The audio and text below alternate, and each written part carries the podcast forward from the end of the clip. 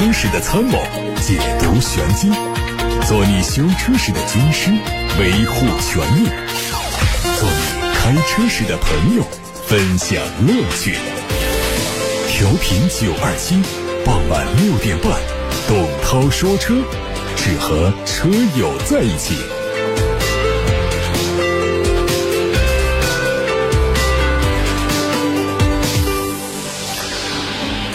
各位正在下班路上的车友们，晚上好，我是董涛，欢迎听我说车。现在开始可以把选车用车的提问发到直播间，有三个通道：八六八六六六六六热线电话打通留言，不用等待；还有董涛说车和董涛说车 Pro 这两个微信公众号，都是在首页点发消息留言。首先关注今天的汽车资讯，丰田汽车官方发布消息说，为了向中国顾客提供满意而且具有竞争力的电动化产品，决定推出一系列措施，加速在中国的智能化和电动化的发展，增强中国市场的竞竞争力。这一系列举措包括中国最大研发基地丰田汽车研发中心中国有限公司正式更名为丰田智能电动汽车研发中心中国有限公司。丰田在中国的三个合资公司的研发中心工程师将打破壁垒，加入到这个组织当中。电装公司爱信公司也会参与研发，加快电动化动力总成的研发。在电动化领域，丰田。以多路径解决方案为核心，助力实现碳中和，强化全方位电动化车辆的本土研发。在智能化领域，将通过活用空间设计以及 AI 技术，加速设计研发，实现更好用户体验的智能座舱，以及更符合中国实际道路状况的自动驾驶技术、先进安全技术。今后，这个中心会着力推进包括 BZ 纯电动专属系列产品在内的更多节能和新能源产品的开发，以及加速打造数字化、智能化、AI 定制化的全新丰田智能座舱。丰田中国本部长表示，在中国的研发成果和所学经验将不仅应用于中国市场，也会应用到全球。前，工业和信息化部装备工业发展中心发布了关于开展2023年新能源汽车安全隐患排查工作的通知。为进一步加强新能源汽车安全管理，提高新能源汽车安全水平，保障社会公共安全和人民生命财产安全，受工业和信息化部装备工业一司委托，将组织开展新能源汽车产品安全隐患排查工作。通知要求，各汽车企业需要在8月31号之前完成新能源汽车安全隐患排查工作，填写统计表，形成书面报告，对安全隐患排查的组织情况、实施情况、运营主体配合情况、存在风险及问题处理情况等内容如实报送。今年上半年，国内新能源汽车的市场占有率达到百分之二十八，比二零二二年提升了二点七个百分点。新能源汽车的保有量已经超过了一千六百万辆。随着新能源汽车保有量猛增，质量安全问题也越来越多。据国家市场监督管理总局发布的数据，二零二二年新能源汽车召回数量创下历史新高，全年总共实施新能源汽车召回四十七次，涉及车辆一百二十多万辆，占到全年召回总数的百分之二十七，同比增长了百分之三十二。今年上半年，新能源汽车累计召回了一百二十多万辆，远超去年同期的三十一万多辆，在所有汽车召回数量中占到了五成的比例。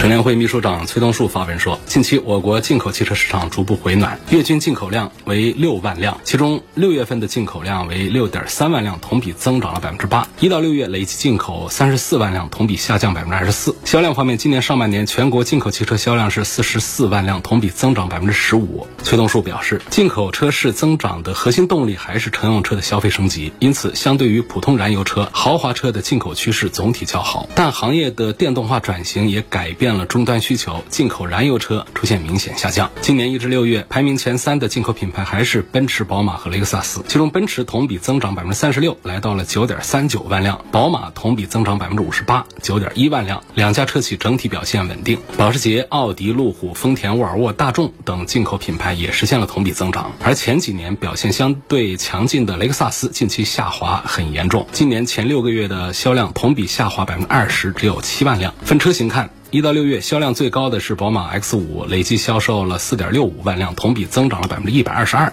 紧跟其后的是雷克萨斯 ES，三点八八万辆，但是同比下滑了百分之十三。销量排名前三的奔驰 G 二 B 同比暴涨了百分之四百七十三，有三万多辆，这是涨幅最高的一款车型。据媒体报道说，最后一辆宝马一系三厢轿车已经在华晨宝马沈阳铁西工厂下线了，这个车型正式退出历史舞台。报道说，华晨宝马将对生产线进行升级改造，为另一款新车做准备。至于停产的原因，可能和入门车型无法为品牌带来销量和利润增长有关系。数据显示，二零二二年全年宝马一系累计卖了两万五千辆，而今年上半年呢只有八千多辆。停产入门级车型并不只有宝马这一家，在 BBA 的阵营中，奔驰、奥迪也有类似的计划。去年二月份，奥迪 CEO 表示，旗下的入门轿车奥迪 A1 和入门 SUV Q2 都会在产品周期结束后停产，不会再推新的继任者。奔驰也决定不再开发新一代的 A 级车，同时 B 级 MPV 也会在二零二五年左右正式停产。问界的全新旗舰车型 M9 的相关配置信息在网上流传开。目前这款车的研发时间已经超过了两年半。据说它的竞争对手并不是理想的 L9，而是把奔驰的 GLS、路虎揽胜等作为假想敌。消息说它会搭载鸿蒙4.0系统，ADS 能力较 M5 有所提升，并且支持后轮转向、八百伏平台和快充。车内采用了三排布局，二三排都有轨道可以做前后一键移动。副驾还配上女王座椅，二排的座椅是零重力。据此前发布的预热。信息：问界 M9 整车长五米二三，轴距三米一一，采用了一体压铸铝的车身，全铝合金的底盘，标配空气悬挂加 CDC，还配备了百万像素级别的智慧投影大灯。它会在今年的四季度上市。新款的蓝图 Free 正式开始预定了，将在八月十九号举办的二零二三蓝图用户之夜上正式上市。作为改款，它的前格栅下方增加了类似进气口的设计，侧面一字板处增加了一个摄像头，为搭载的百度智能辅助驾驶系统做一些服务。后包围的造型也做了调整，右下角的标志呢，标志着蓝图和百度全面合作的智驾产品正式落地。配置方面，取消了一键启动，提供了丹拿 HiFi 高保真音响、智能可调光全景。天幕等配置，同时还增加了后排功能的控制屏，可以调节天幕的亮度、音乐切换、音量控制等多项操作。动力方面，换上了东安动力的1.5升的混动专用发动机。最后看到的是东风标致的消息，新款 508L 的无伪装实拍图首次曝光。作为中期改款，它的前脸换上了大尺寸的无边界的格栅和全新的盾形饰标，大灯的造型更加细长，两侧向下延伸出三条 LED 日间行车灯。前包围相比老款要更加激进，主打年轻化。内饰继续配大尺寸的中控屏，并且在下方设计有物理按键。另外还在门把手、座椅、中央扶手、方向盘等细节处加了缝线处理，增加运动氛围。车机系统也做了升级。配备的是 Blue i 3.0智能网联系统，它集成了无线华为 HiCar、百度 CarLife 等。根据申报信息，动力会全系标配 1.8T，配八速的手自一体变速箱。好，大家刚才听到的是汽车资讯，现在开始回答大家的选车用车提问。轮胎使用一般三年六万公里还是公里数更长？纯电 SUV 三十万左右，推荐一下这个问题。轮胎啊，两个指数应该是。都很重要，就是这个公里数主要看它这个轮胎表面的磨损指点到了没有，轮胎表面的裂纹大不大，有没有鼓包这样的一些物理上的肉眼可见的一些东西。哪怕你车才跑了半年，如果这几个指数到了的话，这个轮胎也该换。还说我这车跟新的一样，这个轮胎也跟新的一样，但是这个车呢，我跑的少，我跑了六七年，六七年这个轮胎。尽管磨损非常小，六七年之后，这个轮胎的橡胶也出现了内部的一些风化变质，所以从安全的角度讲，也是建议啊，就是六七年以上的轮胎该换新的。当然，在现实生活当中，很少有人真的这么操作，而事实上，我们也并没有听到有多少人在介绍说，我这个轮胎新胎放的时间长了。了它就真的就在路上就爆胎了，但是从理论上讲，确实轮胎的比较好的这个保质期应该在五年以内。就包括我们去买轮胎的时候，也注意给一条胎，你要学会看它侧面的这个时间码，时间码是四位数。我在以前节目里面已经介绍过，如果轮胎的生产时间已经有了四五年，这样轮胎你就直接拒绝买。当然，在市场上这样的情况并不多，碰不到啊。通常来说就是一两年以内的这样的轮胎，然后我们装上车之后再用个五六年之后，差不多这个轮胎也就该换新了。所以。时间周期和磨损的现状。都是我们换胎的指数，不是说两个指标必须同时达到一起看的，而是哪个指标先到优先，那都得换轮胎的。而且还提醒换轮胎，不是说四个轮胎换了就可以了，没备胎就不说了。有备胎的，其实建议在换的时候一块把备胎也换了，因为备胎好像没磨损，天天放在后备箱或者挂底下。但实际上我刚才讲到一个五年的一个橡胶的一个质保期到了之后，这个轮胎的橡胶肉眼不可见的安全性能其实已经出现了问题。城市里面跑中低速没问题，高速、高压、天气热等等这样。一些情况下，或者遇到一些刺破这样的情况，这样的橡胶品质已经过期了的轮胎，它比其他的新轮胎是更容易爆胎，更有安全隐患。纯电动 SUV 三十万左右，推荐一下这个，我首先就想到了一个月全国卖五万多辆的那个特斯拉 Model Y 了。那还想别的啥呢？那比亚迪，比亚迪的一般它它主流的旺销的，它不卖这个价格，可能会想到一个唐。实际上大家别忘，在比亚迪家族里面，它的插混卖的更好一些，它的电动卖的其实要弱一些。比方说像比亚迪的唐的 DM 系列，一个月是卖多少啊？反正卖不少吧，万把台起步吧。但是它那个 EV 啊，就是纯电呢，就只卖几百台，也卖不动。所以在三十万元左右的纯电 SUV 当中，闭眼入还是那个特斯拉的 Model Y。有网友给我发了一张图片，轮胎侧面划了好大的一个口子，手都可以揪出一条来了。他说：“我的车买了五个月，开了五千多公里，可是轮胎这样了，有必要换新吗？”这是有必要换的。胎侧很薄的，它不像我们的胎肩部分那个地方厚一些，而且硬朗一些。侧面它是容易变形的，而且故意给它变形的。我们虽然充满气之后把它撑起来了，但这个地方是很薄的。为什么我们的轮胎鼓包不是从这个胎面上鼓，而是从胎侧鼓？就是这个地方的这个橡胶也薄，里头的衬布连线也都比较薄一些。如果我们在上马路牙子的时候把它给割断了之后，在外表是看不出来线断了的，但是我们在外表可以看到里头的高压气体把这个橡胶像吹气球一样的鼓个包起来，这个就是鼓包。鼓包是怎么鼓的？就是里头连线断了，连线断了要不要紧？当然要紧，那是保安全的。所以鼓包鼓大了的轮胎是提议换到后面，或者是把它直接换掉的。鼓小包的把它换到后面还可以继续用。所以你这个侧面如果划了这么深的口子，手都可以把它拎出一块，拍这个照片看着挺吓人的，这轮胎就别用了啊，肯定得换了。虽然说我看胎面还比较新，比较新也不行，侧面这个地方补都不需补的，不这么补的。啊，补胎是正面被钉子扎了这样的情形下，我们补胎这是保安全没问题的。但是你侧面这个地方有的可能也跟你补，你千万别信他的，这个地方是涉及到安全的啊。轮胎可不仅仅是一个舒适配件，不能要这个轮胎啊。同样三十五万元的裸车价，配置各有不同。奥迪 A 六和凯迪拉克 CT 六哪个更值得推荐？平时出差用的多，对底盘质感、舒适度和后期的维修比较一下。这么说吧，实际我驾驶感受啊，不管是静音表现、空间舒适度，还是底盘的品质感，凯迪拉克 CT 六是印象很深的好，是比奥迪 A 六是要更优秀一些、更突出一些。可是它一个月只卖几百台，你愿意买这样一个大家都不买的车吗？车是很不错的，甚至我认为这个 CT 六从品质上讲，从等级上讲，它是高于 A 六一个级别的，价格又那么便宜，但是它销量太差了。因此，从最终推荐购买的角度，这两个产品我还是向你推荐奥迪 A 六。有网友说：“我听前期的节目深有感触啊！科技的进步让车越来越安全、舒适和智能，而且车规级的要求也可以保证质量稳定性。我买车首先比较在意车的主被动安全性能，像节目里你说的，国产率先配备 ESP 的奇瑞 A 三，就是我上大学的时候想着毕业有钱之后想买的。等毕业后，这个价位基本都配上了 ESP。最近直播测试华为的 ADS 二点零的智能驾驶成为现象级，像 AEB 测试鬼探头。”都可以在八十码的速度刹停。有个问题，他想咨询说，像问界 M5 分标准和智驾版 A B 这块性能是不是一样？还是高阶的 A B 功能需要用到智能驾驶部分的软硬件？AEB 呢，就是一个智能刹车辅助的一个功能，在一些紧急情况下它可以自己把车刹停。它就是在非自适应巡航条件下正常行驶的一项技术。在遇到突发危险、前方有车有人、距离小于安全距离的时候，它主动刹车，减少避免发生追尾这样的碰撞事故，提高行车。安全性，看 AEB，EB 是两个系统来组成的，包括碰撞接近刹车系统，还有动态刹车支持系统。这是一个主动安全技术，有好几个模块来组成。那么在问界这个产品上讲啊。问界的智驾版呢，它是两个更新，一个就是华为的 ADS 2.0，还有一个是鸿蒙 OS 座舱。这个座舱呢，也是在整个的这个娱乐互动这个体系方面有了很大的升级。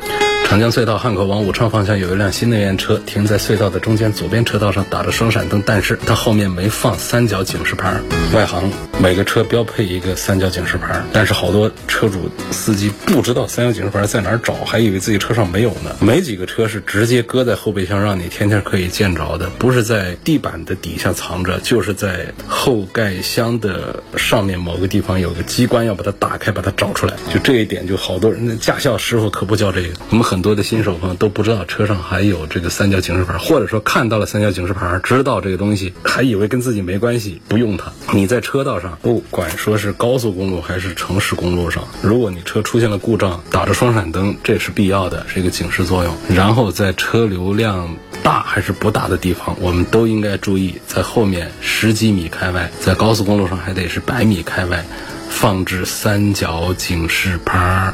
接着这个朋友的留言，他发现了这个现象：现在这个长江隧道里头啊，汉口往武昌方向有一辆新能源汽车停在隧道的中间左边车道上，打着双闪灯，但是没有放三角警示牌。各位经过这个路段的时候，开慢一点啊！他没有三角警示牌，他停在这儿打着双闪灯，你不知道还以为他在走，没注意就撞上去了，这就叫追尾。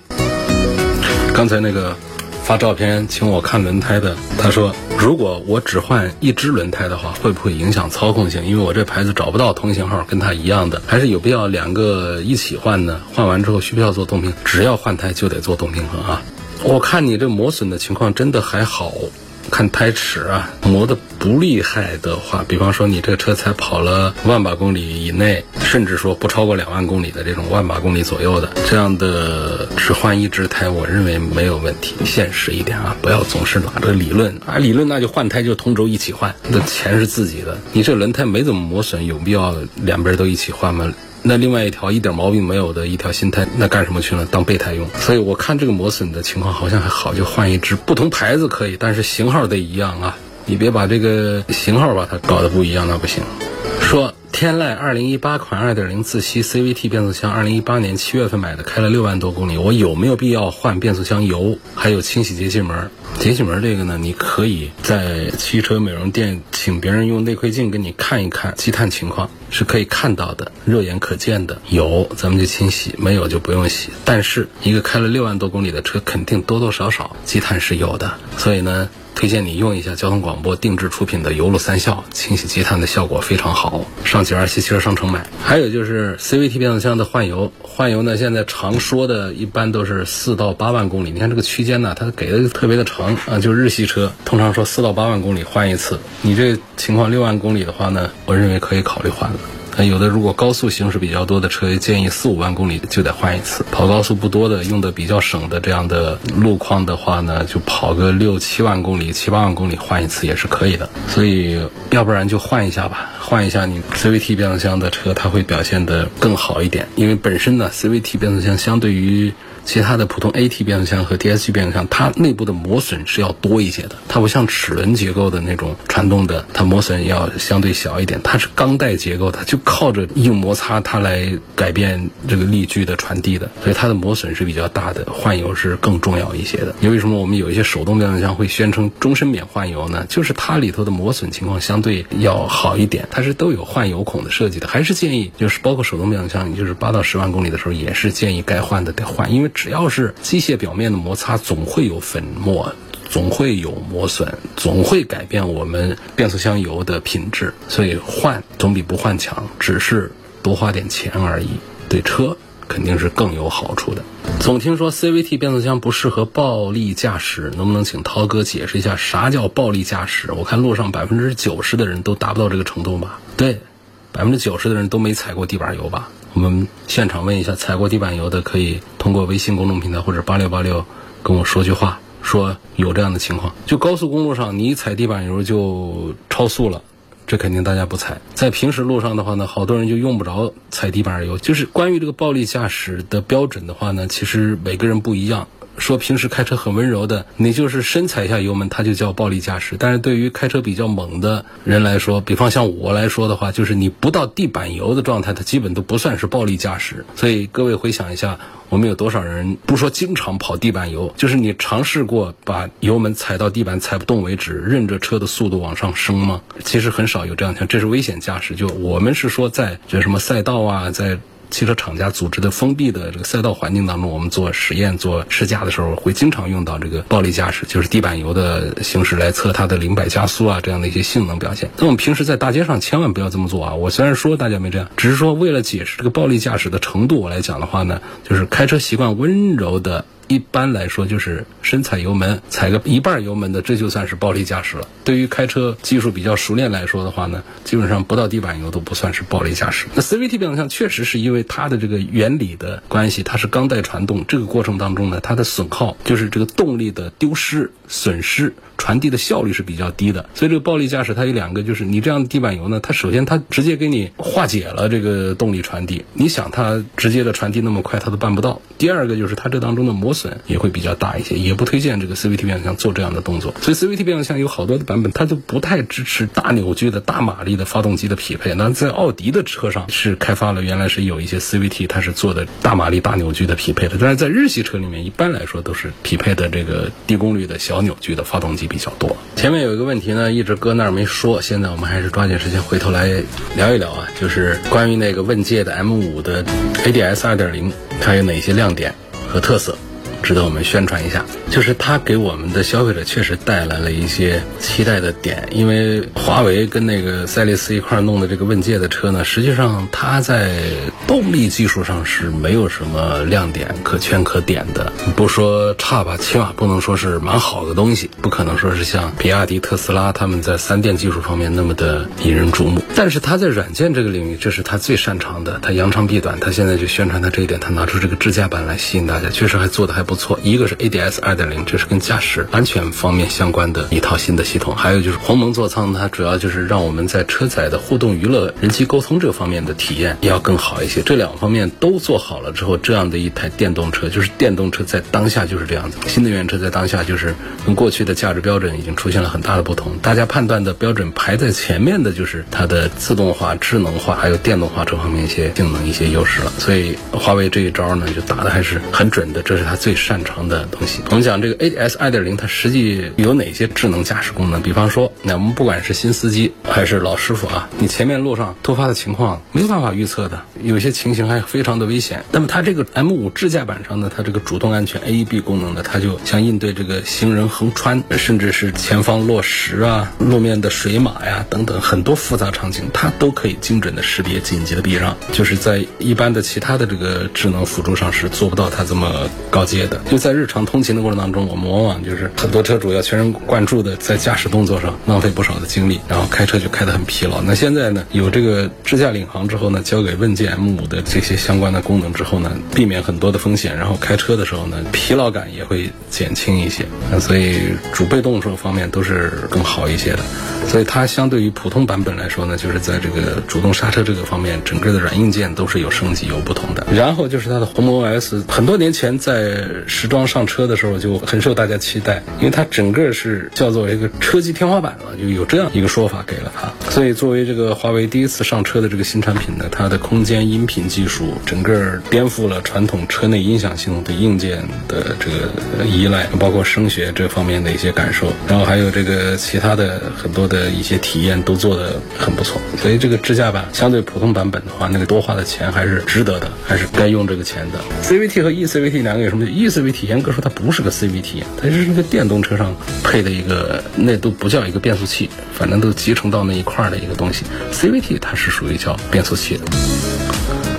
干式双离合变速箱啊，这个朋友他说之前不知道买了一辆东风日产的启辰大 V 干式双离合变速箱，很多人都说干式双离合变速箱不好，想问一下需要注意什么？那干式双离合为什么不好呢？干式双离合变速箱里面润滑油少些，而且它从设计上讲呢，它的摩擦呀、磨损呢要更多一些。如果说我们很少换挡的话，这个磨损呢就不会被放大。就比方说我们经常是跑的高速的状态，这干式双离合其实没有问题的。但如果我们在低速走走停停情况下，它频繁在换挡的话呢，就干式双离合它里头的磨损情况就要比湿式双离合就要更大一些，就磨损的就更糟糕一些。在相对于我们普通的 AT 变速箱来说，它的磨损就更加的严重一些。所以就是双离合变速箱，如果是干式的话呢，跑个几万公里之后出现一些故障的概率，它就会比较高，这是它的缺点。不是说它一无是处，要不然大家都不用这个干式双离合。厂家为什么，尤其是大众这边，为什么在它的小排量的车型上一直是念念不忘的自产自销双离合变速箱呢？是因为它确实有自己的优势：第一，成本优势；第二，体积小，重量轻；第三个就是它确实动力损失少，它在传递的过程当中极少的损失。这样的话，它可以在最小的功率的发动机上。能够传递出更大的动力出来，它就实现了更节油的效果。这就是干式双离合变速箱的好处，有优势。所以说到我们开它的时候要注意什么？呃，理论上好多车友们都根据这个双离合变速箱的原理啊。就总结了几个办法，比方说拥堵路段用手动模式，我听的都费劲。我这是开车还是车开我呀？避免变速器的频繁换挡导致过热。第二个呢，就是说等红灯的时候可以摘空挡啊，先拉手刹再松刹车，让变速器休息，不要一直挂着档踩着刹车等红灯，这反正听起来也费劲。然后双离合变速箱的车呢，起步要平缓一些啊，因为这个一档呢它是个过渡档，所以不要在一档的时候承受大的负荷等等，还有各种。其他一些招儿，我听的就头大。我觉得就是干脆咱们就用一个招儿来对付他，就是不买它最好了，给自己买个爹回来。当然说这朋友他不知道的情况下已经买了的话。你恐怕还是得注意一下这方面，尤其是在拥堵路段的时候，你要脑补一个画面，就是你底下那个两个离合器在那儿频繁的工作，在频繁的换挡，那个离合器片润滑油液并不多的情况下，在那儿摩擦着，然后你拥堵状态就得在那儿就是摩擦，是不是对你的变速箱是一个损伤？那怎么解除这个损伤？像手动模式是一个办法，摘到空档休息是个办法，还是这方面稍微的注意一点，会让它的使用寿命更长一点，会让它的第一次故障的到来更晚一点，但是不可避免它。终究会到来。还有个朋友问我说：“你试驾过领克零八没有？希望谈一谈驾驶感受。”我没有试过呀，对不起呀。领克零八这个车我关注到，应该是在九月份会上市，插混。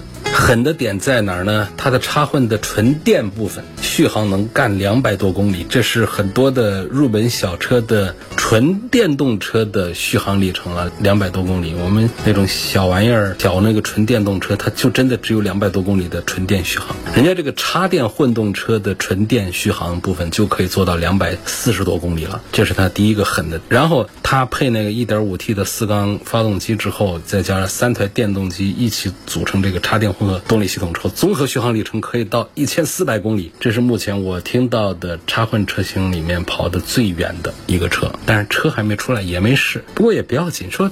其实，在一个平台上出了几个车，长得不一样啊，动力上做一些改变，就是你可以有很多车，就是通过想象就知道它大概其实怎么样。领克整个它底盘体系是做的很完善的，是很漂亮。喜欢开车的，就是驾驶风格偏激进一点的，你开领克的车是更加的恰当、更加的合适一些的。所以年轻人们会喜欢这台车。它在插混里面确实是有它的里程方面的一些亮点。至于说这个插混在实际开的过程当中，它的动力部分的衔接的聪明度怎么样？智能化程度怎么样？这还得是真的开一开之后才能再说。而且不知道这车是发什么价格，价格很重要。你这车不大行的，你价格低那也可以很值得推荐的。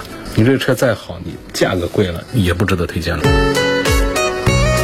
董涛说车今天就到这儿吧，感谢大家收听和参与每天晚上六点半到七点半的节目。错过收听的，欢迎通过董涛说车全媒体平台收听往期节目的重播音频。